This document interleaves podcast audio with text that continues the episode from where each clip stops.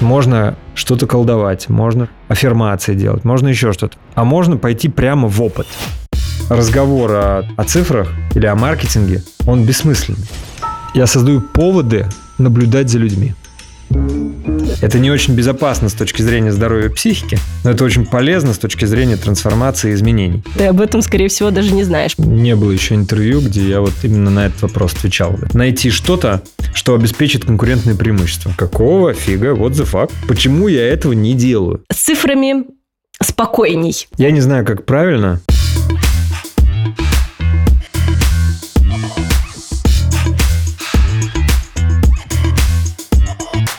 Всем привет! За микрофоном Владлена, основательница маркетингового агентства Wave, и это аудиоверсия четвертого сезона реалити-подкаста «Короче говоря». В этом сезоне мы с вами исследуем, как мышление влияет на успех и в том числе, как мышление влияет на уровень нашего дохода. Весь сезон я так или иначе рассказывала вам про Михаила Дашкиева, то я купила операционного директора для агентства на полгода, то пошла в его сообщество предпринимателей, то вернулась с трансформационного процесса Дашкиева. Мне кажется, я просто в каждом выпуске упоминаю Мишу, какие-то его высказывания, какие-то знания, которые он так или иначе передает в своих компаниях. И мне кажется, вы уже поняли, что в этом сезоне без Дашкиева, конечно же, никак. Потому что именно он, как как мне кажется, находится на стыке твердых инструментов и мягких навыков. Поэтому спойлер. В этом выпуске гость именно Миша. И у нас получился невероятно насыщенный и полезный разговор. В конце вас, как всегда, ждет подарок от гостя, поэтому не переключайтесь и обязательно дослушайте до конца. Но прежде чем перейдем к выпуску, по традиции небольшие новости из реалити-части. Напомню, что моя цель в этом сезоне сделать 1 миллион чистой прибыли в агентстве на ежемесячной основе. Давайте посмотрим, что было сделано за время подготовки нового выпуска. Во-первых, мы протестировали несколько новых источников трафика, чтобы увеличить количество проектов и, собственно, оцифровали этот трафик. Теперь мы понимаем, сколько денег он нам приносит э, и можно ли вообще масштабировать этот инструмент. Мы попробовали рекламу у блогеров для агентства, и могу сказать, что инструмент хороший, но на самом деле довольно сложно договариваться на рекламу агентства или даже нашего образовательного направления Академии. Это просто требует огромных усилий. На эту задачу мы прикрепили сразу пять человек, поэтому эта гипотеза не выгорела, честно вам скажу, просто потому что расходы больше, чем доходы от этого инструмента. Следующий инструмент – это воронка с рилсами. Мы протестировали воронку для недорогого пакета, и с одного рилса за сутки мы получили 5 лидов. В принципе, мне кажется, очень хороший инструмент. Вряд ли для кого-то это какая-то невероятная новость, но тем не менее, думаю, важно здесь подсветить, что для компаний рилсы тоже работают. И если правильно выстроить воронку с правильным сценарием, сделать так, чтобы аудитория не просто посмотрела интересный рилс и и не просто подписалась на профиль, сделать так, чтобы после этой воронки у вас купили и оставили заявку. А вот если мыслить именно таким образом, то результат 100% будет. Третий инструмент, который мы попробовали, это партнерское предложение для других агентств. Мы часто партнеримся с компаниями, но мы никогда сами не отправляли какие-то коммерческие предложения. В этот раз мы изучили рынок, посмотрели на коммерческие предложения других и сделали собственное предложение, разослали агентствам. О результатах говорить пока рано, но обязательно в следующих выпусках я тоже поделюсь. Ну и у нас прошел тестовый период рекламы на Озоне. Прошлом выпуске я как раз рассказывала о том, как запустить рекламу на Озон Performance, и теперь делюсь результатами. Итак, мы запустили рекламу на бесплатную консультацию для собственников бизнеса, а, соответственно, на Озоне у вас есть возможность запустить рекламу таким образом, что вы можете рекламировать внешний сайт. Мы запустили на мобильную версию и на декстопную компьютерную версию в том числе. Итого, мы получили 64 тысячи показов, 82 клика на наш сайт и потратили 13 607 рублей полностью на всю рекламную кампанию. Итого клик обошелся 165 рублей. На самом деле результат получился довольно неплохой. Мы точно будем дальше тестировать, посмотрим, что из этого выйдет. И если вы, как и я, понятия не имели, что на Озоне есть возможность запустить рекламу на аудиторию Озона, но при этом с переходом на любой внешний сайт, то обязательно попробуйте. Возможно, именно у вас этот инструмент выстрелит. Потому что 165 рублей в нынешнее время, как мне кажется, довольно неплохо, неплохо.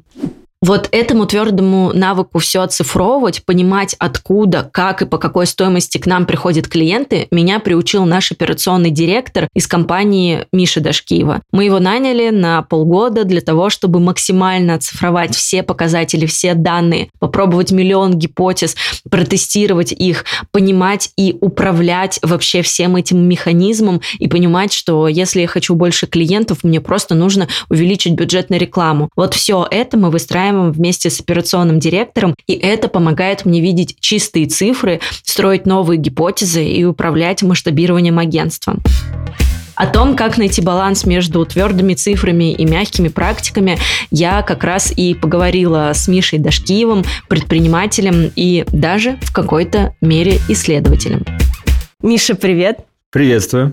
Я очень невероятно рада, что ты пришел ко мне в подкаст. Я тебе уже до записи сказала, что тут был небольшой прогрев в 11 выпусков, потому что так получилось, что тебя в моей жизни очень много, ты об этом, скорее всего, даже не знаешь, потому что очень много разных программ, которые я прохожу. И я правда считаю, что ты тот человек, который находится на стыке твердого и мягкого, и ты очень много эти смыслы транслируешь. И хотелось бы, чтобы мы сегодня с тобой как раз поговорили об этом. С удовольствием. Я рассказывала своей аудитории про тебя многое, но, возможно, кто-то не знает. Ну, как ты обычно себя представляешь, э, чем ты сейчас занимаешься? У меня нет какой-то речевки позиционирования, питча. Каждый раз по-разному, но я бы сказал, что я предприниматель. Больше всего меня характеризует слово исследователь. Сейчас вот текущий период жизни. Там методолог, немножко инвестор. Ну и понятно, что муж, там, сын, отец, брат, друг. Гений, миллиардер, плейбой, филантроп. Наверное, я вот исследователь с предпринимательскими наклонностями. Ну, про исследовательскую часть твою мы сегодня еще поговорим. А, но многие до сих пор не знают, что у тебя есть несколько бизнесов, и многие тебя ассоциируют ну, еще с эпохой бизнес-молодости. Какие есть бизнесы? Давай чуть-чуть про них тоже расскажем, чтобы все понимали, что ты сейчас делаешь. Да, а, есть вроде бы а, шесть проектов, в которых я задействован. Один из них э, – это проект э, «Фокус». Мы сдаем в аренду операционных директоров, внедряем регулярный менеджмент. Это такое э, смесь консалтинга, образования, внедрения с аутсорсингом людей. У меня есть проект «Нечто». Это такое большое сообщество. На данный момент там больше тысячи человек. Они продлеваются из сезона в сезон. Каждый сезон длится квартал. Это такие встречи, интервью, разговоры, разборы. В общем, это такой поток всего, что касается внешней и внутренней территории, мягкого и твердого. Такое тоже сочетание и технологий менеджмента, и в то же время психологии, работы с мышлением, трансформационного контекста. Это своего рода такое клуб, сообщество, по подписке плюс групповая динамика. Вот сложно сказать, что это такое, поэтому и название такое выбрал «Нечто». Да? И, как ни странно, это сообщество активно бурлит, растет, к нему присоединяются люди, каждый сезон оно становится больше нечто как будто само по себе развивается. Там как-то события так выстраиваются под запрос всей той аудитории, которая там есть. Да, и это для меня пространство, где я могу в один момент говорить про оргструктуру, бюджетирование, страцессию, а другой момент мы будем говорить про афферентный синтез Анохина, а в третий раз мы будем говорить про кармический менеджмент. И мне нравится, что есть пространство, где я вообще не скован никакими рамками, форматами, модулями, обещаниями. Это такая подписка, мышление там мое, моего окружения, моих друзей. Вот такой новый формат. Я такого не видел, как-то его для себя придумал. Это нечто. Также э, вот два раза в год я принял решение проводить э, трансформационный процесс. Это такая пятидневная программа, которая вот последние годы я много работал над своей головой, над собой, потратил тысячи часов на всякую и терапию, и там тумбу-юмбу, как я это называю, то есть на работу над своим сознанием, мышлением, над внутренними трансформациями уже не твердыми цифрами, а мягкими материями. И вот э, эти пять дней – это такая кристаллизированная квинтэссенция того, что я понял вообще о трансформациях, о том, что такое трансформация, как человек может поменяться. И это вот такой процесс, Процесс это значит, это и групповая работа, и разборы, и информационные блоки, упражнения, и некое поле, которое там создается для того, чтобы человек внутри прожил вот эту вот трансформацию. У нас есть э, два агентства. Одно методологическое агентство, называется Ed Agency. Мы разрабатываем образовательные продукты под ключ, платформы, чат-боты, презентации, видеоуроки, файлы. Делаем так, чтобы продукты становились понятными, интересными, результативными. Также есть маркетинговое агентство, небольшое агентство перформанс-маркетинга. Опять же, оно обслуживает некоторые там мои собственные проекты, также и внешний рынок. Шок, очень много. Да, есть там стартап в области IT, про который сейчас много говорить не буду. Не знаю, будет ли он успешным или неуспешным. Я постоянно что-то новое пробую. Я являюсь э, членом советов директоров, я вхожу в адвайзеры в разные компании. Это вот тоже такая часть моей деятельности. Если проанализировать твою деятельность сейчас, то она действительно как будто исследовательская. Ты абсолютно прав, как, как ты себя именуешь. Но это точка, которая сейчас есть. Вот можешь ли ты по всей своей ну, карьере, например, назовем это так, выделить какие-то ключевые пиковые точки, как это менялось? А я думаю, я всегда был исследователем по духу. Я думаю, что это вопрос случайности. Если бы я оказался там в МГУ на каком-нибудь другом факультете, вполне возможно, я бы сейчас э, был ученым. Меня очень тянет в науку, и вообще сейчас э, моя вот текущая деятельность стратегически структурируется таким образом, чтобы я мог плотно заниматься наукой или около наукой, мог финансировать науку, взаимодействовать с учеными, создавать фонды, создавать э, бизнесы наукоемкие. Это то, что мне интересно, это то, что я вижу там пределах там, перспективы пяти лет.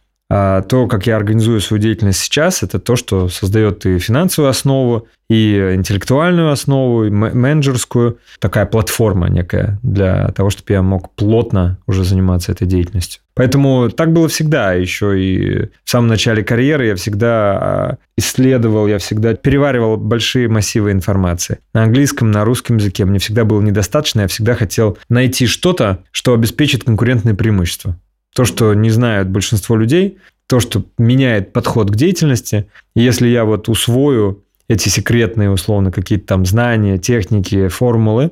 И я это протестирую, и вот мне было интересно, я ловил такой большой азарт, что опа, там автоворонку сделали или там открыли когда-то лендинги, я помню, методом тыка. Я такой, боже мой, мы поймали птицу удачи за хвост. Я, мне показалось, что мы хакнули реальность, потому что делаешь так, так, так, и вдруг идут какие-то лиды, какие-то заявки, там тебя ну, а тогда еще большинство людей даже не думали в такой парадигме.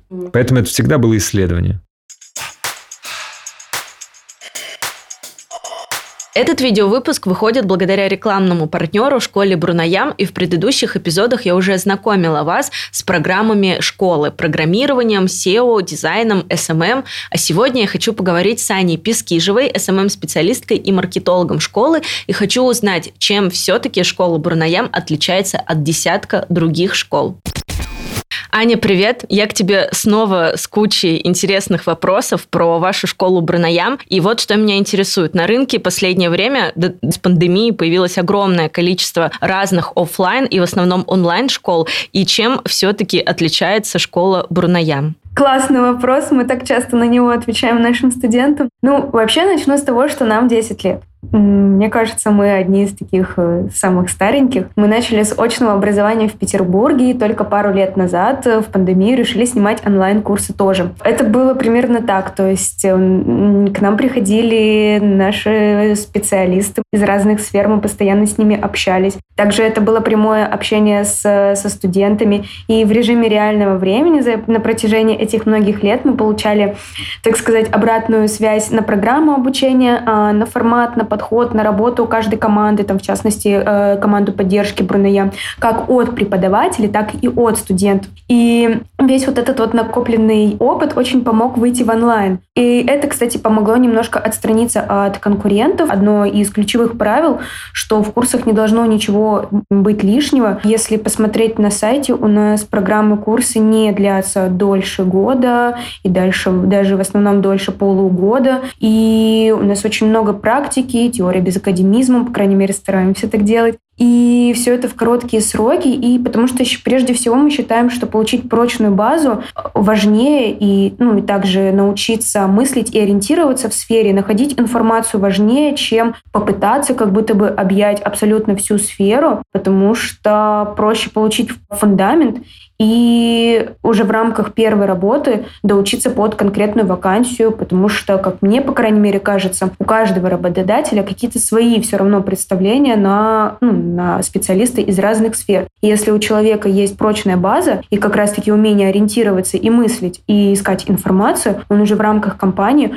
достаточно быстро схватит те недостающие моменты, которые ему нужны. Угу. А какие у вас сейчас есть направления, помимо SMM, дизайна, SEO, которые мы уже рассматривали в других выпусках? А, ну, вообще в Бруная можно научиться разработке, маркетингу, дизайну, менеджменту, аналитике и также в онлайн-формате и очно у нас в школе в центре Петербурга. Угу.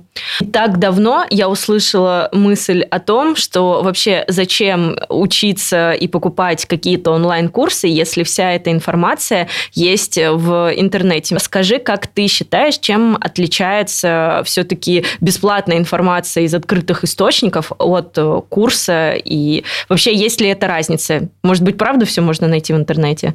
Я сама прошла очень много разных курсов, как в Бруноям, так и в других школах, а вообще весь свой путь в digital начинала с самообучения. И могу сказать, что найти информацию реально можно в интернете, почти всю, но суть вообще не в этом, как мне кажется. Обучение должно быть у людей и среди людей. И когда классный опытный специалист помогает тебе освоить базу и при этом делится какими-то своими фишками, личным опытом, рассказывает про разные кейсы, про какие-то свои факапы и не только, это все то, к чему он приходил годами, и вот так вот тебе сейчас рассказывают это, причем по полочкам, шаг за шагом, что не так, что ты тут что-то узнал, там что-то узнал, тут что-то узнал, какая-то неразрывная информация, которую сложно уложить в голове. Мне кажется, что вот это вот самое ну, крутое, что дает прежде всего платный э, онлайн или очный курс. И еще один классный момент во время обучения с другими студентами это, конечно же, нетворкинг. Пока вы там изучаете новую сферу для себя, вы же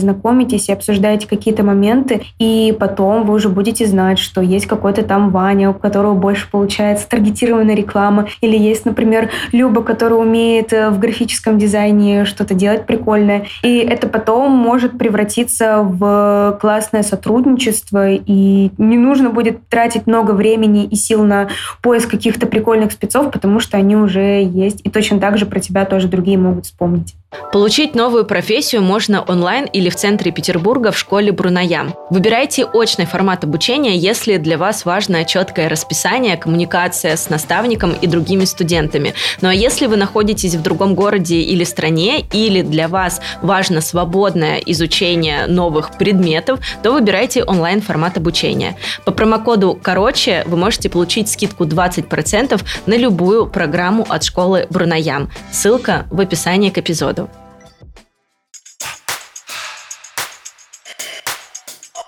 Вот как я уже вначале сказала, что ты для меня человек, который находится на грани твердого и мягкого, не могу отнести ни туда, ни туда, потому что я знаю, ну, твои бизнесы с точки зрения полной оцифровки, и то, что мне дают на опердире, на фокусе, это как раз-таки очень все про твердое, про цифры. Мы вообще никак э, чувства туда и какие-то эмоции не привязываем. Но также вижу тебя и с другой стороны, э, с мягкой. И вот ты говорил про свою концепцию из шести слоев, что туда входит, происходит, а какие слои ты выделяешь? Концепция слоев, она родилась у меня на мастер А, у меня же еще мастер есть, а, я забыл. Точно. Забыл про него рассказать, да. Это довольно, кстати, важная вещь, потому что в этом котле варились очень много и созревали очень многие идеи. Именно там происходило ключевое для меня. Это вот был, был самый мощный для меня как раз трансформирующий такой контекст. Поэтому мастер для меня это что-то очень такое важное, да. Так вот, там родилась вот эта концепция слоев. Что такое мастер Да, это разборы. Это когда сидит там 45 миллиардеров там в одном зале, да, и задача вот пульнуть в космос каждого из них, да, с помощью разборов. И в какие-то моменты мы вдруг начали понимать, что разговор в текущей плоскости, например, разговор о, о цифрах или о маркетинге, он бессмысленный. То есть как-то вот энергии нету, чувствуете, что какой-то правды в этом нет. А как только разговор переходил на другую плоскость, например, на плоскость вопроса не что сделать, а кто сделать, обсуждение там конкретных людей, которые отвечают за ту или иную функцию или отношения, например, там, с партнерами, то сразу поднималась энергия, как будто воздух электризовался. Или в какой-то момент там вдруг оказывалось, что определенная травма, которая оказалась психической травмой, обуславливала поведение человека, например, его страх масштабироваться или его страх там, входить в партнерство. И тут становилось понятно, что разговор на предыдущих слоях не имел смысла.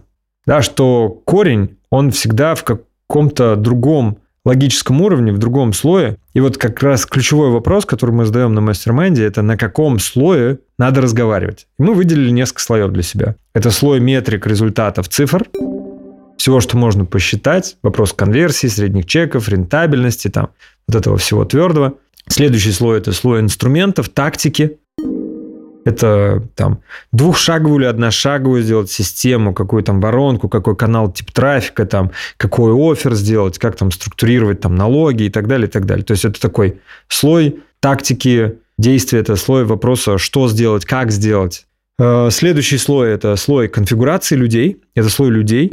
Это слой э, комбинации, конфигурации как раз э, людей и отношений между ними. Например, это вопрос, может, какая-то компетенция отсутствует и нужен партнер, например. Или, может быть, партнерство есть, но оно некорректное. Или отношения плохие. Или, например, э, в области ключевой для бизнеса человек заним, ну, там, слабый, например, занимает функцию руководителя, да, и вот разговор в этом слое – это вопрос, какие люди должны быть поставлены на каких местах. Да, и вот собранная конфигурация, да, кто сделает, да, Следующий слой еще более глубокий – это слой компетенции, знаний. Это ответ на вопрос, чему нужно учиться и понимание, которое нужно приобрести. То есть, и поэтому разговор на этом слое – это поедь туда, посмотри, как устроен отдел маркетинга перформанса изнутри, или посмотри на взаимоотношения собственника и SEO на примере вот этой вот компании, и у тебя тогда загрузится в голову насмотренность, там, понимание, что тебе нужно добиться. Или иди на курс по финансово-управленческому учету, или освой, пожалуйста, знания, там, как делать запуски. То есть мы определяем, какой компетенции не хватает человеку и куда ему идти учиться. Да? Чтобы уже иметь возможность нанять или собрать конфигурацию из людей, из толковых там, подрядчиков или сотрудников или партнеров, чтобы, в свою очередь, сделать правильные действия, инструменты, чтобы сделать цифры, да, которые нужны. Когда мы видим иногда, что какая-то задача, которая ну, должна быть сделана, и все понимают, что это было бы логично сделать, но она почему-то не делается. Саботируется. Да? Саботируется. И мы видим признаки иррационального поведения, то мы уже понимаем сейчас, что проблема может быть еще на более глубоком слое, мы это называем слой психологии. И туда входят убеждения, травмы, паттерны, родительские программы, различные поведенческие механизмы, стереотипы и так далее, и так далее. Это уже слой психологии. Это вопрос, почему возникает сопротивление. Это вопрос страхов, это вопрос, опять же, там, мамы, папы, это вопрос э, базового там доверия, недоверия и прочих психологических уже феноменов, которые обуславливают иногда сопротивление к э, инструменту, к теме или к какому-то конкретному действию, который, как ни, как ни странно и как оказалось, тоже можно подкрутить. То есть это тоже управляемая величина. Мы можем выделять бесконечное дальнейшее количество слоев, еще более тонких, там, всяких там кармических, этических, энергетических. Но вот более грубо это выглядит вот так. И поэтому, когда я разбираю какого-то человека или себя, или там группу, в мастер-майнде мы разбираем, самый э, ключевой вопрос – это на каком уровне нам нужно строить разговор, чтобы добраться до корневой задачи, что на самом деле имеет смысл. И не всегда это психология. Иногда Вопрос лежит как раз на поверхности. Часто человек может быть супер проработанным, там он медитирует, левитирует, но на самом деле у него тупо бардак там в цифрах, и он не знает, что ему цену надо было там скорректировать или убрать заведомо убыточную модель, просто сделав легкую калькуляцию. Угу. Как будто бы звучит так, что нужно эти настройки каждому человеку сбалансировать, потому что у кого-то очень хорошо развито как раз вот это все мягкое, он очень много знает про себя и очень много эм, времени посвящал изучению себя, но, например, у него страдает твердое а, цифры, там, процессы и прочее, а есть наоборот. Правильно услышала? Я думаю, да. Часто бывает так, что когда человек много посвящал изучению себя, иногда у него есть иллюзия, что он знает себя.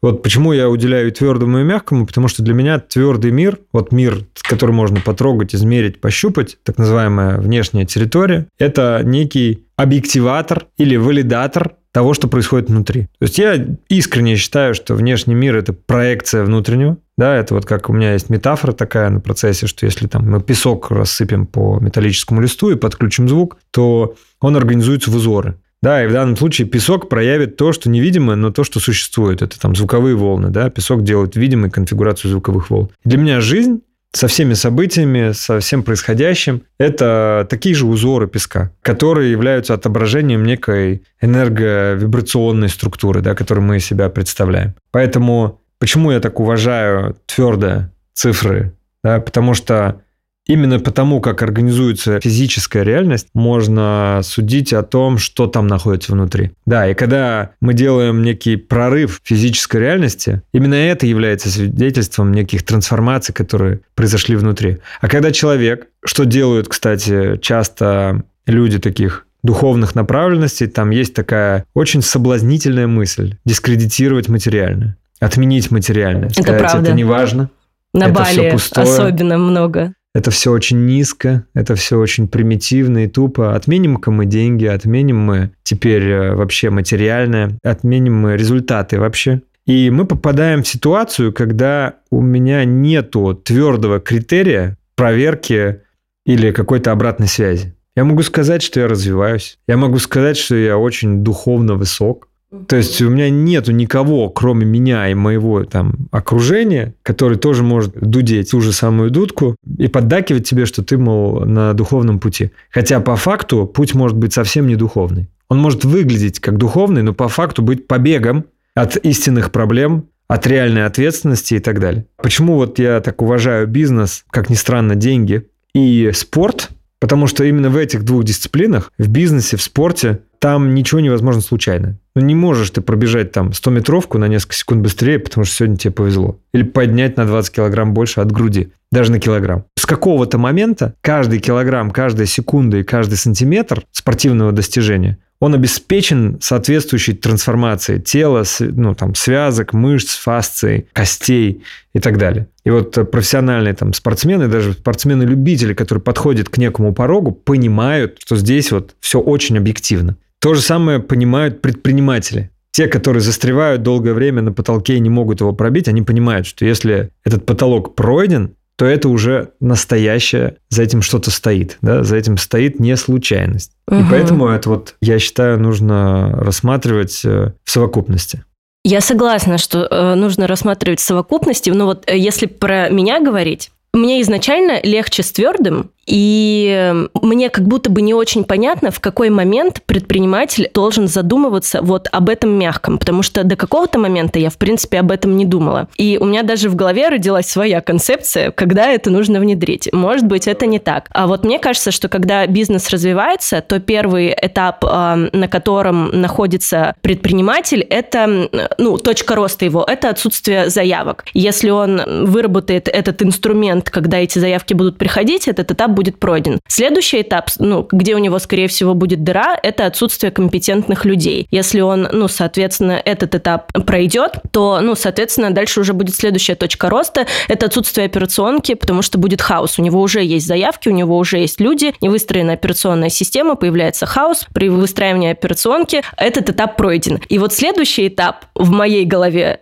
ну, это, это я, это, вообще это, видимо, мои просто этапы, через которые я проходила.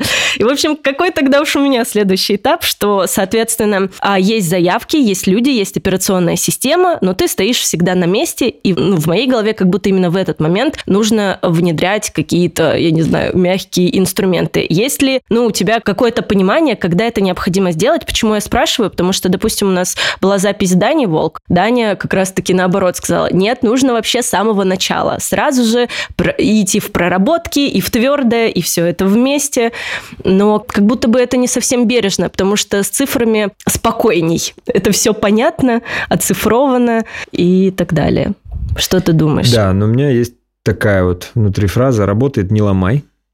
То есть, если происходит тенденция роста То есть, если ты растешь, если при этом ты хорошо себя чувствуешь, если все здоровы и счастливы, то есть, если вообще реальность тебя устраивает, и она развивается, не нужны никакие проработки. То есть, это значит, конструкция работает. Другой вопрос, что ты можешь как бы не замечать каких-то рисков, да, там могут происходить какие-то там корона у тебя может вырастать в этот момент для последующих проработок.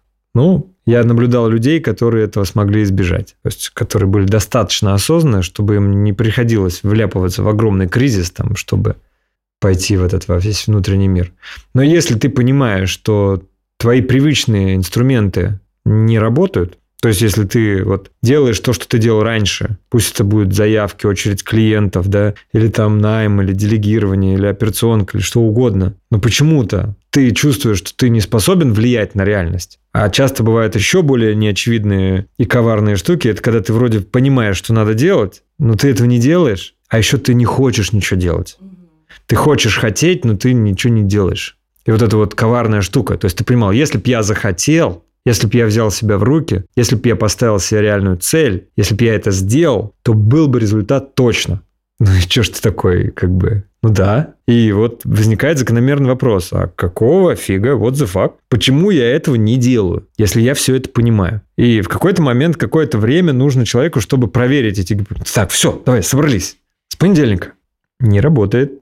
Потом еще, давай, давай. Опять не получилось. И надо накопить определенный срок, вот этого наблюдения за собой, что ты уже с понедельника начинал жизнь уже, ну, там, раз сто, ну, или сколько надо кому? Кому-то тысячу, кому-то десять раз, кому-то двадцать, чтобы понять, что что-то не то. И что причина, возможно, вообще находится в некой слепой зоне. Да, и поэтому я, например, вообще игнорировал любую психологию там и все остальное. Я был чисто сфокусирован на твердое долгие годы, и это работало. Но когда я вляпался в кризис, когда я понял, что я хожу по кругу, когда я понял, что я не могу вырасти, когда я понял, что я тот самый умный, но по факту я не расту, не развиваюсь, именно по причине того, что я не хочу сделать то, что я знаю, что надо, не могу себя взять руки, там не могу доделать, ну вот это весь набор. И когда я понял, что у меня не получается объяснить это как-то просто, привычной мне парадигме исправить, самое главное, это просто – вот тогда я пришел к э, погружению во внутренний мир. Так ли надо? Наверное, нет. Мне кажется, что если человек изначально как бы изучает себя, старается развивать то, что называется там свою осознанность, да, умеет наблюдать, смотреть, не через очень жесткие кризисы и болезненные уроки, выявлять себе выгодные и невыгодные стратегии поведения. Я думаю, что он пройдет легче, проще, более бережно. гармоничней, бережней, достигнет большего. Ну, это такие, конечно, разговоры в пользу бедных, потому что никто не знает, как если бы было бы и как, но вот сейчас я все больше и больше склоняюсь к тому, что, ну, например, своим там близким друзьям, знакомым, там, студентам, даже своему сыну, что я буду передавать? Я буду передавать способность не доходить до крайности. Хотя я понимаю, что как бы я что ни передавал, но, видимо, ему надо будет испытать свой опыт, прожить там свой опыт. Но мне вот в какой-то момент я развивался так, что я через крайности. То есть меня жизнь так об бетон била. А мне кажется, по-другому не понимаешь просто. Не знаю, вот теперь я как-то вот не довожу до бетона. Ну, потому мне что очень ты... нравится не доводить до потому бетона. Потому что ты уже прожил, ну, довольно сильные такие этапы своей жизни, ты уже знаешь, как это может быть. Наверное, уже более осознанно подходишь э, к подобным ситуациям. Ты видишь уже сразу какие-то маячки, скорее всего, я предполагаю, и просто знаешь, как с этим быть. Но это про осознанность, про то, что мы очень внимательны к себе и к тому, что происходит вокруг нас. Коллеги-предприниматели, у меня для вас классная новость. Вы можете попасть на диагностику по маркетингу и продвижению вашей компании совершенно бесплатно. И сделать вы это можете в моем маркетинговом агентстве Wave. Стратег моего агентства подберет удобное время, вы определите точку А и цель вашего продвижения и наметите путь, при помощи каких инструментов и методов вы сможете получить наилучший результат. В конце встречи у вас будет готовый план для продвижения вашей компании в онлайне или в офлайне. Это классная возможность для вас, чтобы увидеть узкие места в продвижении своей компании, ну или как минимум познакомиться с маркетинговым агентством Wave. Чтобы оставить заявку, переходите по QR-коду на экране или по ссылке в описании к эпизоду.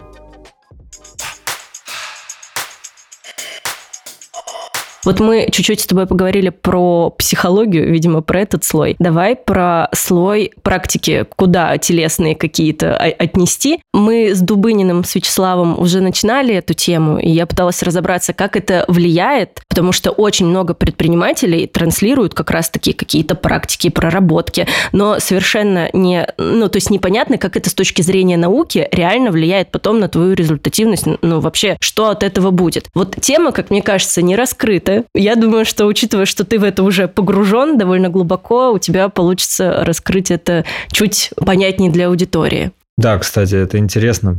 Не было еще интервью, где я вот именно на этот вопрос отвечал. Это, это прикольно. Сразу скажу, что меня не стоит воспринимать там как какого-нибудь ученого. Я абсолютный любитель, который только-только начал погружаться. То есть я преодолел там, может, 100-150 часов, да, свои там первых в нейрофизиологии, в науке и так далее, и то без какого-то большого фундаментального такого научного бэкграунда, да. Но, тем не менее, у меня есть свой предпринимательский бэкграунд, там, эмпирический опыт, да, когда взаимодействие с предпринимателем. Поэтому, наверное, мое мнение тоже может быть чем-то ценно то, что сразу прыгнуло в мою голову, и я, то, что старался подтвердить или опровергнуть у там, Марии, нейрофизиолога, с кем, который меня обучает, это влияние симпатической и парасимпатической системы, нервной системы на принятие решений и вообще на наше поведение. Почему? Потому что, как я уже говорил, я все больше и больше прихожу к выводу, что самый важный орган предпринимателя – нервная система. Ну, собственно, и мозг как часть нервной системы, да, и, собственно, и симпатика, и парасимпатика, которая отвечает за некое напряжение и расслабление, восстановление. И я по себе заметил в одном эпизоде, связанном с моей супругой, мы приехали там на лечение вместе со всей семьей, это такое профилактическое лечение в одну клинику, и там была ситуация, когда моя супруга с своей мамой, с моей тещей, они приехали попозже, они могли приехать, не приехать, а я когда приехал, я, я сказал, э, ну, собственно, организатору лечения, я говорю, вы не переживайте, я оплачу за всю группу, ну, как бы не парьтесь. Ну, там был недобор группы, там можно было только вот нашей группы приезжать. И вот пришло время платить. И э, поднялся разговор, организатор ссылается на меня, то, что я готов платить за всю группу, а тут жена такая моя, Влада, она говорит, подождите, говорит, подождите. Мы вот договаривались, и она показывает скриншот переписки, где там наши ассистенты предупреждают и согласовывают с организатором о том, что группа будет неполная, и они говорят, это ок, не ок, ну вы же сами согласились на то, что группа может быть неполная. А с одной стороны, я как бы уже обещал, да? А, такая вот возникает ситуация. И тут я замечаю, что мы с Владой напрягаемся по разным вещам. Мне проще оплатить, ну реально, и проще и дешевле эмоционально оплатить. И я буду напрягаться, если мне придется торговаться там или что-то это, ну, от, отзывать обратно свои слова там и так далее. Мне проще оплатить. То есть я расслаблюсь, оплатив, а напрягусь, если я буду торговаться. А Владе, моей супруге, наоборот, если я оплачу, она будет напрягаться, а отстоять некую справедливость э, ей проще, она будет тогда расслаблена. И тогда во мне поселилась идея, что если напряжение инициирующее действие и расслабление, вот это им, именно импульс напряжения и расслабления, а, собственно, это подтверждено и нейрофизиологически тоже возникает импульс, да? Что если наша нервная система по-разному закодирована реагировать на разные ситуации через напряжение и расслабление. Когда вот э, кто-то парализован, а кто-то, наоборот, расслаблен. У кого-то возникает импульс, например, совершить какое-то действие, там, я не знаю, выступить публично или подойти кому-то познакомиться, или предложить что-то, да, или поднять цену там и так далее. А у другого наоборот. Ну, то есть э, там идет какая-то такая расслабленность. И в какой-то момент я реально понял, что именно моя нервная система и то, как она ведет себя в разных ситуациях будет определять то, как я себя веду и какие решения я принимаю. Причем не в полной осознанности, а именно вот в такой бытовой действительности вот э, каждый день да, в автоматизме. Потому что большую часть времени все-таки я нахожусь не в осознанности, а в таком вот потоке. Да? И часто слышал такие не, на, не научные теории, а просто вот бытовые да, а, кухонные такие разговоры о том, что вот тело, тело, тело, чувствительность тела, надо чувствовать себя в теле, принимать решения телом. И только когда я сам научился это делать, только когда я сам начал чувствовать импульсы телесные и начал принимать решения не из ума, а начал видеть, как Если я принимаю решение, с которым мой организм, наверное, мое тело не согласно, меня аж всего крючит. Я прям понимаю, что я так не смогу выдержать, потому что мне прям плохо становится, мне прям тяжесть, ну, у меня тело настолько ярко реагирует, сопротивляясь идти там в какое-то решение, будь то найм человека или там согласиться с каким-то там несправедливым оффером, например, ну, или что-то еще. То есть вот тело для меня стало таким прям парктроником, там, который пищит, причем через зажимы, через там какие-нибудь вот прям реально некомфорт. И наоборот, чувство легкости, энергии, вдохновения, какого-то расширения. То есть я вот почувствовал как минимум вот эти вот две понятных фазы. Типа да, действуй, классно, хорошо, и нет, не надо. И это и есть, по сути, сигналы нашей нервной системы, плюс там нейромедиаторов гормонов, которые дают нам состояние для принятия решений. И вот нейрофизиология, она это исследует. Что именно происходит, как именно это происходит – как работает афферентный синтез, как работает предиктивное кодирование и прочие, прочие там прогнозы, выработка стратегий, что такое страх, стресс, тревога и так далее. И вот поэтому вот эти телесные практики, да, всевозможные, я думаю, что это такой грубый способ пока. Мне как раз предстоит это еще для себя изучить, потому что я понимаю, что я действую оптом, я просто погнал в тело, начал и спортом заниматься, и всякие растяжки, йоги, и телесные терапевты. Просто вот у меня так, я в этом не разбираюсь, но я туда иду, чтобы вот оптом взять, ну, как ковровой бомбардировкой. И я осознаю и отдаю себе отчет, что, скорее всего, 90% затрат времени идет пустую, но где-то каким-то мизинчиком там что-то задевает нужные точки и дает мне эффект. В общем, эмпирическим путем. Методом тыка, да. Угу. Совершенно верно. Но самое главное, я вижу результат, я вижу действительно, как раньше я ничего не чувствовал, тело никак не откликалось ни на какое решение, поэтому меня могло заносить не туда. Я ориентировался лишь на логику, на рационализацию. Сейчас я вижу, как тело подсказывает, и мне это очень нравится. И я доверяю этим внутренним сигналам. Да? То есть, если мое тело сопротивляется, я говорю, значит, я не буду. Я этому доверяю. Я говорю, нет, я туда не пойду. Или с этим человеком я взаимодействовать не буду. Или вот так вот, вот так вот. И я стараюсь эту чувствительность телесную повышать, потому что это выгодно. Ну, выгодно иметь такой парктроник, который в каждую секунду времени дает тебе сигнал вперед или назад. А можно ли эти сигналы поменять? Ну, допустим, проблемы у меня с увольнением людей. И вот э, и я такая э, вся скрюченная сижу. Это я сейчас э, практически фантазирую на 50%. И... У твоих друзей, да? Да-да-да, есть у меня знакомые. Вот, ну и, и что? Ну, мне же это невыгодно. И если я буду просто, допустим, я чувствую, как реагирует тело, я могу тогда сказать, ну, там, я не знаю, какое-то неверное решение принять. Что тогда делать? Могу ли я изменить эти сигналы или как да здесь быть. И тут мы приехали, наверное, в самый неочевидный и самый фундаментальный вопрос всего этого. Это как отличить сигнал от, условно, эго-проявления, где говорят через тело мои страхи, да, всякие мультики в голове, травмы, и где мне безопасно двигаться, но что-то мне говорит не надо, не надо, не надо, и где говорит моя интуиция, душа, проведение какое-то и так далее. Вот я на этот вопрос ищу ответ тоже. Э, и ответ на это не логический. То есть это не через формулу, а через, опять же, тип ощущения. Я калибрую внутри, я тонко чувствую, что вот страх, вызванный травмой, вот он по фактуре ощущений вот такой, да, более там грубый какой-нибудь. Это вот как распознать среди блюд, например, какой-то тонкий вкус. Вот как распознать, например, огуречный сок да, среди прочих других соков. Надо их пить и научиться. Вот это огуречный, вот это не огуречный. Или там что-то хорошее, что-то плохое. Вот это тонкие уже идут грани. Угу. Это как в вине начать разбираться. Как начать разбираться в вине, да.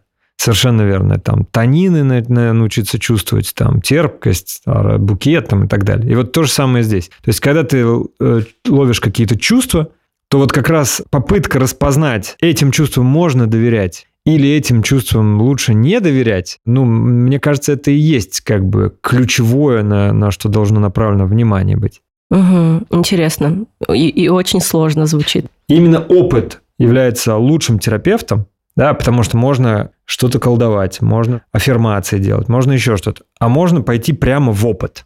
Да, и этот специфический тип опыта надо подобрать. И главное, чтобы мозг зарегистрировал, что он выжил, что это было выгодно и безопасно. Да? Вот у меня такая прям формула есть. Да, я выжил, я выжил. Это очень важно. Даже вслух произнести. это было выгодно, дадим позитивное подкрепление, и это было безопасно. Это вот прям такие кодовые фразы, э, которые я уже применяю, да. И поэтому сейчас, если мне надо пройти через какую-то трансформацию самому, я задаю вопрос, какой опыт для меня заблокирован, который лежит на пути к моим целям, да, где я должен чувствовать себя хорошо. И как мне прожить этот опыт, чтобы мой, есть такой поведенческий репертуар или диапазон, чтобы моя амплитуда поведения расширилась. Я иду через некий стресс, вот недавно буквально я изучал стресс, тревогу и страх как, опять же, нейрофизиологический феномен. Выяснил, оказывается, что стресс имеет вообще учебную функцию, которая увеличивает диапазон адаптации через как раз мобилизацию или через то, что ускоряет кортизол, который впрыскивается да, в кровь. Он что позволяет сделать? Он позволяет увеличить скорость сигналов между нейронами. То есть мы тем самым активируем внимание, когда возникает тревога или стресс, мы видим какую-то угрозу, мы начинаем очень чувствительно, остро чувствовать пространство. И затем это мне нужно для того, чтобы выработать стратегию, при этом я понимаю, каким образом мозг просчитывает риски и вероятности каждой стратегии, выбрать эту стратегию. Если нет стратегий, то очень, если у мозга есть стратегия, находить новые стратегии через обучение, сделать так, затем выполнить эту стратегию, зарегистрировать, что он выжил, что это было выгодно и безопасно,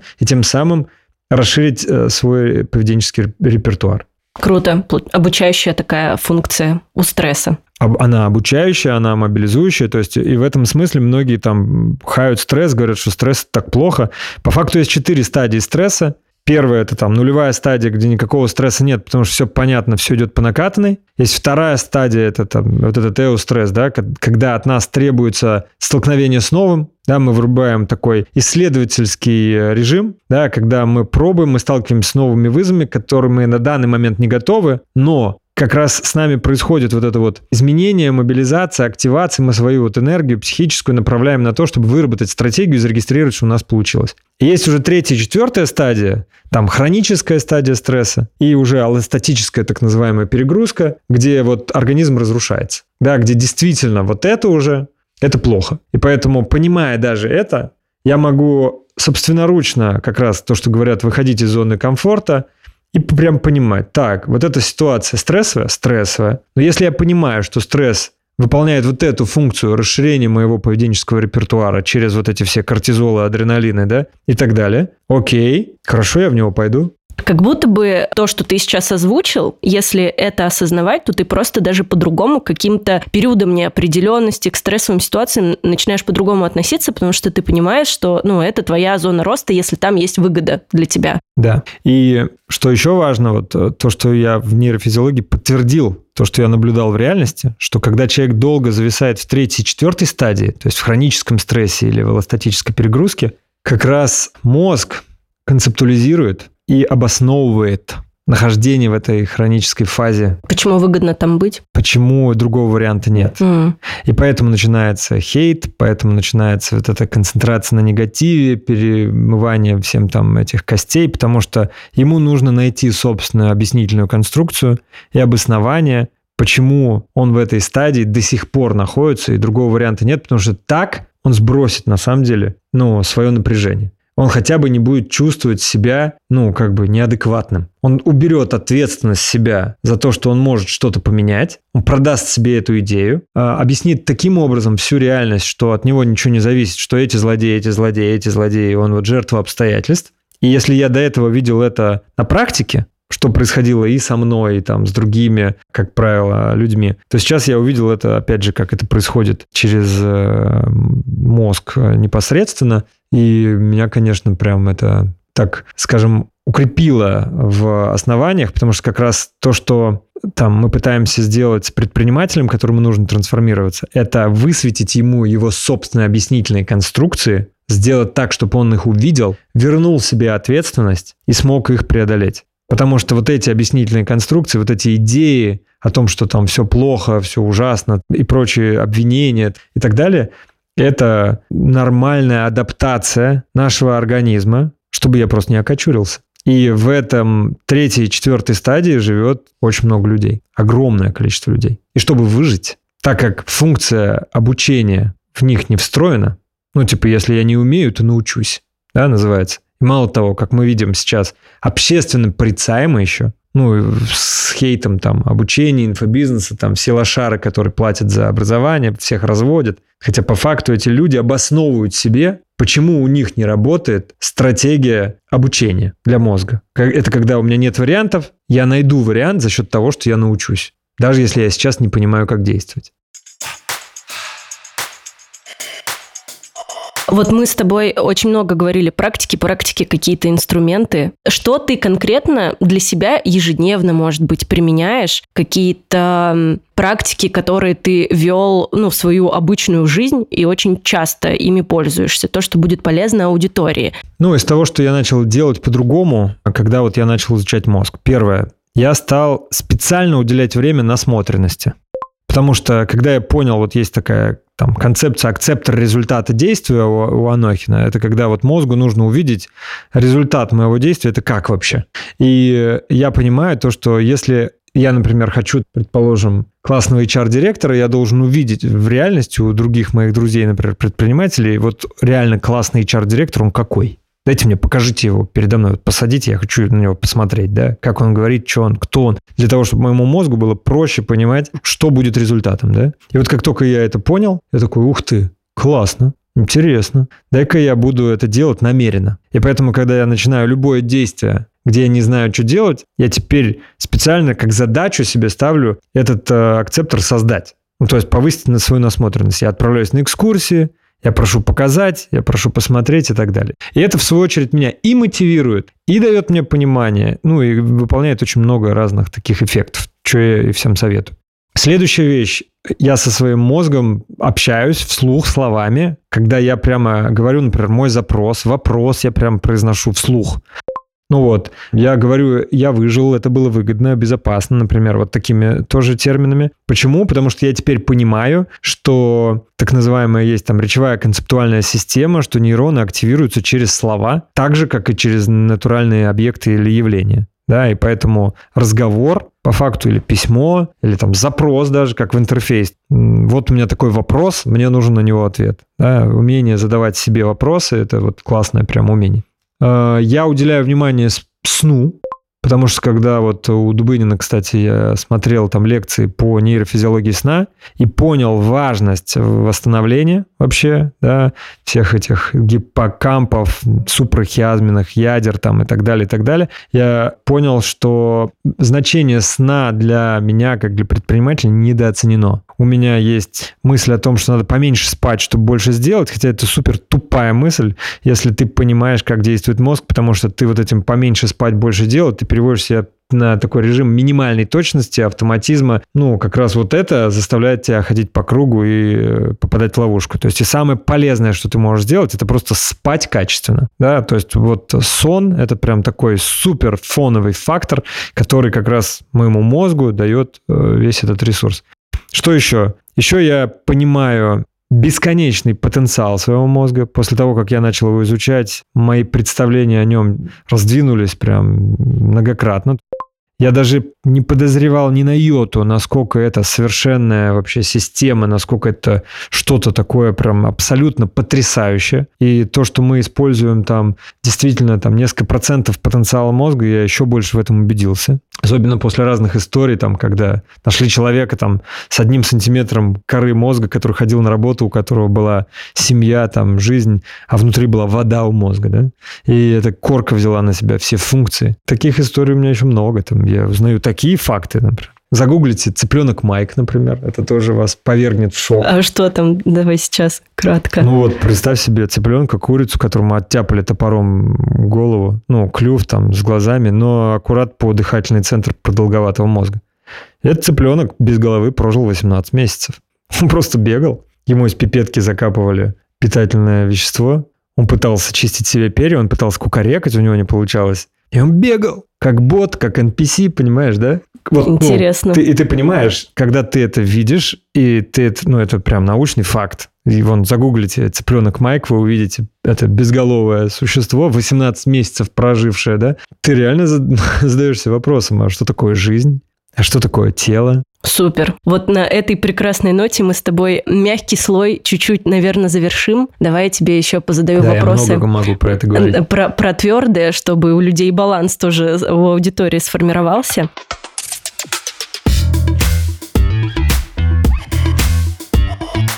То Мне кажется, что твоя сильная сторона очень большая в людях, в построении команды, потому что если посмотреть, то вообще все твои бизнесы, которые у тебя есть, во-первых, там очень много людей. Ты вначале сказал, что там небольшая команда, но вообще большая, насколько я знаю. И плюс ко всему, все твои бизнесы, они сделаны в партнерстве. Ну, то есть э, там везде есть э, какое-то управляющее лицо, и это не ты. И это как будто очень большая сила искать вот этих людей, с которыми ты можешь построить потом твердые бизнесы, которые там не месяц будут, а ну, несколько лет, двигаться еще и расти. И вот как ты этих людей находишь? Как- Мне кажется, что у тебя есть какой-то, я не знаю, ты прям их видишь. Вот, вот так, мне кажется. Как ты сам для себя это объясняешь? Ну, то есть как будто бы это у у тебя такая схема. Все бизнесы так построены. Ну да. Ну, первое, потому что я сам не готов все делать. Потому что я все делал много лет. Я понял, что это, ну, я так далеко не уеду, да, если я все буду замыкать на себе. Я понял, что если я буду в операционном процессе, то я тоже ничего не смогу сделать. И поэтому вот для того, чтобы влиять стратегически и делать разные интересные мне проекты, мне точно нужен кто-то, кто в партнерстве со мной или в какой-то конфигурации со мной будет распаковывать а, на операционном уровне, да, все. И этому кому-то я должен доверять. Второе, я должен доверять его профессионализму. И третье, мое взаимодействие с ним должно быть продуктивным. То есть я должен быть нужен ему, а он должен нужен быть мне. Да? То есть мы должны сварить кашу да? какую-то. Как я это делаю? Ну, наверное, это уже как-то вот интуитивно происходит. Но первое – это насмотренность. Это я смотрю и наблюдаю за людьми всегда. То есть я так выстраиваю всегда свою работу, чтобы вот, особенно в новом проекте, я создаю поводы наблюдать за людьми. Рефлексии, которые пишутся мне в чат, чаты различные, да, какие-то собрания, регулярный менеджмент. И мне важно посмотреть хотя бы там два уровня. Там SEO минус один уровень, SEO, SEO минус два уровень. То есть для чего? Потому что мне важно найти талантов, мне важно найти звездочек таких. То есть, ну, не звездочек в смысле там то, что они круче всех, а вот человека с потенциалом. А кто такой человек с потенциалом? Это который еще, будучи на стартовой должности, неважно, что у него сейчас по результатам, у него ДНК уже, как у будущего миллиардера. Ну, как ты это понимаешь? Это ну, просто твой опыт большой. Это и опыт, и набор признаков конкретных. То есть то, как человек относится к ответственности. Большинство людей стремятся сузить ответственность, а этот без видимых причин пытается ее расширить, взять на себя больше. То, как человек относится к обратной связи. То, как человек признает свои ошибки. То, как человек самообучается. Насколько у него есть тенденция впитывать новое. То, как человек способен меняться. То, как человек делает результат. Да, то есть способен ли он влиять на реальность. То, как человек принимает решения. То, как человек проявляется. Управляет ли он тем, что о нем знают другие или нет. И вот поэтому это всегда видно, это несложно, потому что человек, который вот такой, он как росток такой сквозь асфальт пробивается. И вот что важно, важно его заметить и сказать цып-цып-цып-цып-цып, иди ко мне, ну-ка давай-ка познакомимся, расскажи, что ты, кто ты, и начать выстраивать с ним долгосрочные взаимоотношения. То есть это не значит сразу ему погоны, должность. Нет, дать ему какой-то проект, задачу, посмотреть, как человек справится с ним, как он будет проявляться, как будет проявляться в критике, как будет проявляться в, при неудачах, будет ли ответственность на себя брать или будет ее скидывать, будет ли он проявляться этически, потому что часто людей, которых, например, я к себе приближаю, у них, ну, и особенно там публично выделяю как-то, у них возникает куча там соблазнов со стороны, там им начинают писать, что-то предлагать, там их пытаются переманивать, хантить. Для меня тоже важно, будет ли человек предан, будет ли человек открыт в этих предложениях, или ему захочется что-нибудь там сливачить, пользуясь возможностью. И вот этот набор признаков, факторов, плюс человеческие качества, то, что я вот для меня важна, осознанность, как человек сам анализирует свое поведение, да, как он сам может его корректировать, комфортность во взаимодействии. И вот еще у меня это проще всего описывается точками. Ну, как вот на линии времени я встретился с человеком, мы поговорили, я дал какие-то импуты этому человеку, ну, какие-то вводные, обратную связь. Мне очень интересно на этой оси OY, OX, как я увижу человека в следующей точке. В следующий раз, когда мы с ним пересечемся, Мне интересно, к чему приведет этот наш первый разговор. Что человек поменяет, что человек усвоит, как он изменится. Если я увижу отсутствие динамики, то есть, ну, что поговорили, что не говорили, это значит, что входящие и исходящие потоки, ну, как бы не работают. Человек находится в своей правде, в своей картине, то есть общение с ним, взаимодействие с ним инвестиционно невыгодно. То есть все то же самое. Если я вижу, что несколько импульсов, несколько намеков, там какая-то книжечка, какая-то насмотренность, даже просто пребывание рядом уже приводит к изменениям у этого человека и, соответственно, во внешней реальности этого человека, ну, в своей области ответственности и так далее. И вот я этот КПД сразу вижу. Ну, то есть, когда буквально одной фразы достаточно, чтобы эта фраза все там поменяла. И люди с таким высоким КПД, при том, что они еще способны быть лидерами, при том, что они способны управлять, при том, что они способны меняться и расти, при этом они честны и порядочны, и им ценны взаимоотношения со мной, становятся для меня такими своими людьми. И у меня есть такие люди эпизодические, временные. Я понимаю, что вот этот человек там на полгода, да, ну или на год. А этот человек со мной на 10 лет вперед, на 20 лет. То есть ты это сразу понимаешь? Да, я это сразу понимаю. И если человек не повел себя таким образом, чтобы это отменить, то я строю стратегию надолго. Потому что я понимаю то, что из этого проекта человек может зайти в другой проект, когда будут какие-то возможности. И так и происходит. То есть люди э, переходят из проекта в проекты, э, с которыми я уже в долгую. Угу. Ну, просто существует растем. в твоем поле да. и в разных проектах участвует. Получается, ты специально даже иногда какие-то ситуации выстраиваешь, чтобы какие-то эти области проверить? Нет. Само собой Я получается. специальных тестов не создаю. То есть у меня есть базовое доверие к людям. Угу. У меня такого вот паранойи нету. Скорее, человек должен прям откровенно накосячить, чтобы я перестал ему доверять. Таких ситуаций достаточно и без моих специальных подстав. Вот если наблюдать за твоими бизнесами, поскольку, как я уже сказала, что я в нескольких про- проектах участвую, проекты разные, то у меня сложилось ощущение, что ты создаешь в своих проектах, знаешь, это как будто отдельная какая-то страна. Я сейчас объясню. То есть у тебя есть какие-то правила внутри, какие-то даже обозначения, слова, не знаю, допустим, дорожные знаки. И они не противоречат тому, что есть в мире. Флажки ты имеешь Ну, да, я да. сейчас объясню. И, но они э, по-другому называются, какие-то другие обозначения, другие правила. То есть ты как будто э, создаешь инфраструктуру, вселенную свою собственную внутри своих проектов. Без шуток, ну то есть все ведь потом этими словами еще и разговаривают. Да, и на внешнем рынке тоже. Да, и на внешнем рынке тоже. И вот, ну, допустим, то же самое РНП. Вот на днях это только в нечто в очередной раз поднялся вопрос. Это рука на пульсе, в общем-то, для слушателей это регулярный менеджмент, просто вид. Но это... Э, Мониторинг метрик, да. Да, принятием решений? А, цифр, ну, сразу мы анализируем цифру, и цифры понимаем, что с ними делать, а, какие решения предпринимать в бизнесе. И, в общем, я, ну, естественно, я начинаю гуглить, что такое РНП. А там реестр недобросовестных плательщиков. Поставщиков. Да. Я думаю, так, интересно. То есть это какие-то словечки, которые, ну, вообще это придумываются... Не, я придумал. Про... не ты придумал? Нет, это мне рассказал Виктор Кузнецов. А потом я обнаружил, что Герман Греф, например, даже на конференции с Сбера использовал тот же самый термин РНП, рука на пульсе. У них также называется эта процедура. Шок, но в Гугле такого нет. Ну, собственно, это один из примеров. РНП я не придумал. На самом раз. деле там просто очень много да, всего. такое это, часто происходит. Это да. то, что у меня было на поверхности. Вот ты это делаешь намеренно, чтобы создать какую-то, не знаю, инфраструктуру, приверженность команды, или оно так э, просто это проявление тебя? Это просто проявление меня. Но, ну, возможно, это, это создает эту экосистему, культуру, и что-то еще. Так было и в БМе, когда на другом языке разговаривали куча людей, всякие упаковки там, ямы, банки с огурцами, ЧСМ и прочие дела. Я думаю, что а, этот язык, он создает определенную общность, безусловно. Язык, новые понятия, особенно если они удачнее, чем классические стандартные понятия, потому что они ставят какие-то акценты, да, эмоциональные акценты и так далее, то они позволяют четче или более цепко схватиться за что-то. Поэтому у меня нет ответа, как бы зачем, как, там, технологично. Я просто это делаю и э, сразу скажу, стал делать меньше, чем в БМе. Почему? Наверное, я обнаружил ценность уже придуманных человечеством терминов. Чтобы не усложнять. Да, чтобы не усложнять.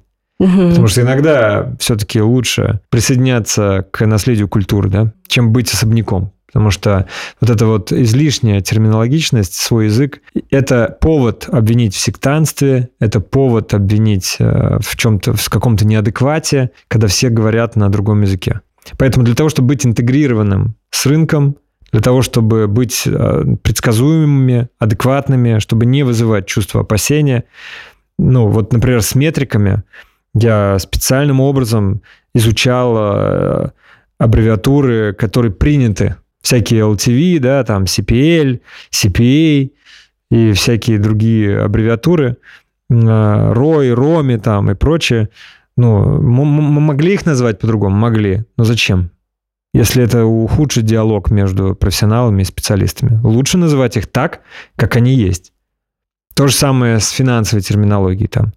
Выручка, оборот, начисление, там, поступление, да, выбытие, расходы, затраты. Вот надо разобраться с этими терминами, что что значит. Угу. Но с другой стороны, это ну, не так плохо. Это даже интересно, потому что ты сразу среди кучи людей можешь выявить, э, с кем из них вы на одной волне, потому что ну, вы в одном поле там да. какое-то время находились. Я придумываю термин для того, для чего я не вижу термина. Угу. Вот если я не нашел легко текущего термина, тогда я придумываю термин. В продолжение про команду, поскольку бизнесов довольно много, то а, я наблюдала, как эм, ставились задачи в трансформационном процессе. Понятно, что это ну, совсем другой вид бизнеса, скажем так, там еще очень много что придумывалось в моменте, но все равно для меня это было а, довольно удивительно, когда мы сидим утром, и ты такой, Итак, сегодня будет попкорн. А нужно привести через несколько часов попкорн, и чтобы все сидели в зале с закрытыми глазами, и попкорн жарился прямо при них. И я сижу и думаю, так, погодите, а как это сейчас люди будут а реализовывать? Ну, то есть э, сам формат того, э, как я это увидела, что ты ставишь задачу на уровне результата. Мне вот просто нужен э, результат сегодня. А как, как, как еще по-другому? А, вот видишь, как ты мыслишь. Но я не так мыслю. Вот я себя словила на идее, что а, поскольку я сама придумала вот какую-то такую заварушку, то я бы, скорее всего, либо ее контролировала каждые 30 минут. Не, ну ты поконтролируй так пару лет, потом поймешь, что это просто тебе надоело. И это просто время, слушай. Через пару лет тебя отпустят, и все нормально. Думаешь? Ты будешь только в ключевых точках, да. Не, по поводу попкорна, я даю себе возможность в творческих проектах там, где проект творческий, там, где он вот не фундаментальный, системный, я различаю, где вот мое творчество может на самом деле породить хаос, бардак и анархию и откатить компанию назад, и тут я дозирую свое творчество. А есть э, такие творческие проекты, где это наоборот классно. Это часть продукта, часть опыта. И вот идея с попкорном, там просто для тех, кто не понимает, в трансформационном процессе была такая метафора, слово попкорн. Это когда тебя прям накрыло инсайтом, озарением, когда там тело трясется там у тебя, ну, от э, очень глубокого осознания, да, и вот это вот мы назвали попкорн. Я подумал, раз уж мы так часто говорим попкорн, я лежу на массаже вечером, и мне приходит идея, блин, классно попкорн реально сделать я понимаю, что идея прикольная, я не готов не сделать это. Ну, потому что цена ошибки минимальна. Ну, что закупить попкорн да привезти в чем? Это обычная менеджерская задача. Но прикольно же. Прикольно. Вот я с утра говорю, давайте попкорн организуйте. Организовали. Да, но... Эм, я... так не все, чтобы ты понимала. Это, ну, это... Да, вот вопрос скорее был в этом. Ну, то есть часто ли ты вот так ставишь, ну, просто на уровне чисто результата? Нужно, чтобы было так, и ушел. Это же, ну, просто какая-то очень высокая степень у- уровня именно в управлении, потому что я понимаю, что ты сейчас слышишь и думаешь, ну, в смысле, так вообще дела, наверное, и делаются. Но, скорее всего... Мне сложно представить просто, как что в этом такого удивительного. Но Наверное, да. Ну, то есть я точно не буду говорить тут налево, тут направо. Это прям потеря времени очень большая.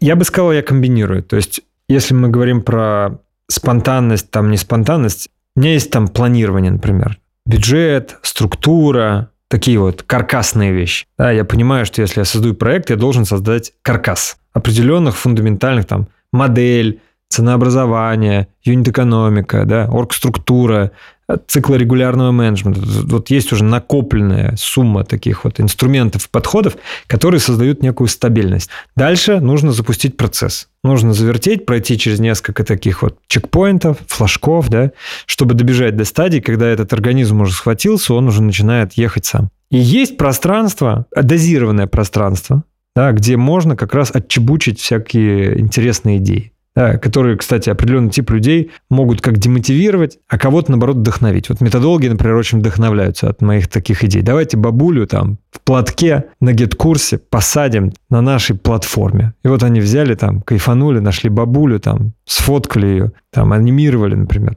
Ну, классно, классно. Но у каждого типа вот этих инъекций от меня, как от лидера, у них должна быть свое место, задача, роль и пропорция. Если бы я все время вот так вот забрасывал и э, говорил, сейчас направо, теперь налево, теперь назад побежали, теперь стоять, теперь погнали, ну, ничего бы стабильного не выстраивалось. Угу. Ну да, был бы хаос.